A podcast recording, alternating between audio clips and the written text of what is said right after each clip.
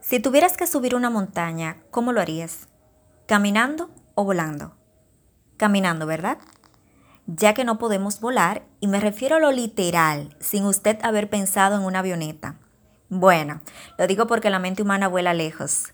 Aterrizando aquí a la idea, para subir se requieren de varias herramientas y eso incluye estar preparado físicamente, pero a la vez usted irá disfrutando del camino, del paisaje y del aire fresco. Para realizar esta travesía, ¿qué fue lo más importante que usted requirió? ¿Sabes qué fue? La decisión de dar el primer paso. Y yo te pregunto, y quiero que te contestes a ti mismo, ¿estás listo para dar el primer paso y mejorar tu vida? Me alegra que hayas tomado la mejor decisión.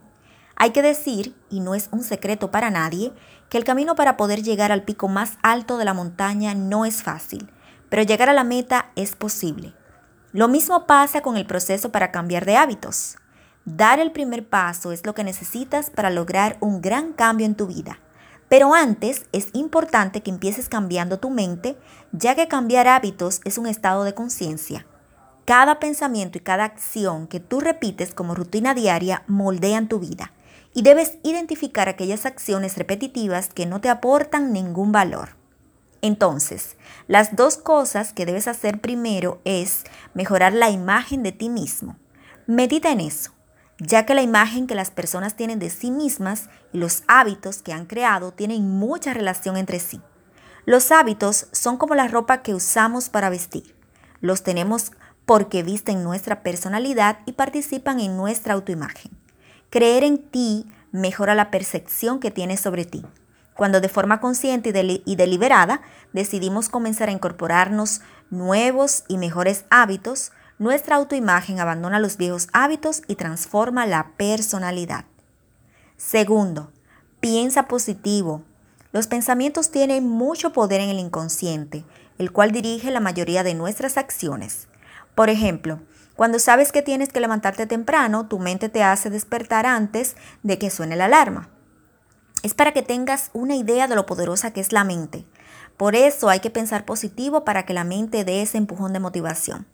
Por otra parte, cuando empiezas algo nuevo, es normal que no sepas por dónde hay que empezar. Y yo te voy a dar seis pasos para empezar a cambiar esos hábitos. El primero es reconocer qué hábitos te están perjudicando. Para empezar a cambiar, haz una lista de qué haces cada día para que los identifiques. Segundo, Plantéate metas ultra específicas. Divídelas y toma una meta de tu lista con la que quieres comenzar y empieza a trabajarlas. Cada paso que des convierte tus pasos en logros alcanzados y un nuevo hábito. Tercer paso. Hay que crear un plan para lograr realizar la acción que nos propusimos. Por ejemplo, si tú identificaste que quieres cambiar el hábito de beber poca agua, a tomar más agua al día, tú te vas a poner una meta y es que cada dos horas te vas a tomar un vaso de agua. Esa es tu meta. Entonces, tu plan de acción será que vas a tener que tener una botella al alcance de tu mano para tú tomarte el agua. Cuarto, tú debes de poner un recordatorio para la ejecución de dicha acción algo que es esencial para crear los nuevos hábitos y que no se te pase de largo. Si decidiste tomar agua cada dos horas, pon una alarma. Esa es la parte del recordatorio. Quinto, mide tus avances.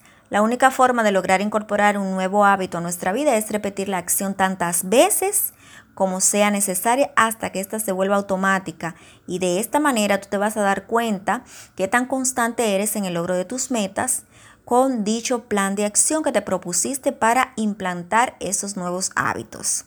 Y sexto, y no menos importante, tú debes de festejar tus avances, ya que esa es tu recompensa y esto es lo que te va a dar confianza a ti mismo y la motivación se va a mantener siempre viva y encendida. Recuerda, identifica lo que quieres cambiar, haz tus metas ultra específicas, crea un plan de acción, elige un recordatorio, evalúa tus metas y festeja tus avances. Nunca olvides que el motivo por el cual tú te propusiste mejorar tus hábitos es porque quieres cambiar tu vida. Así finalizamos este primer episodio en nuestro podcast. Mi nombre es Yajaira Antonio y quiero agregar valor a tu vida. Hasta otra próxima entrega. Bye.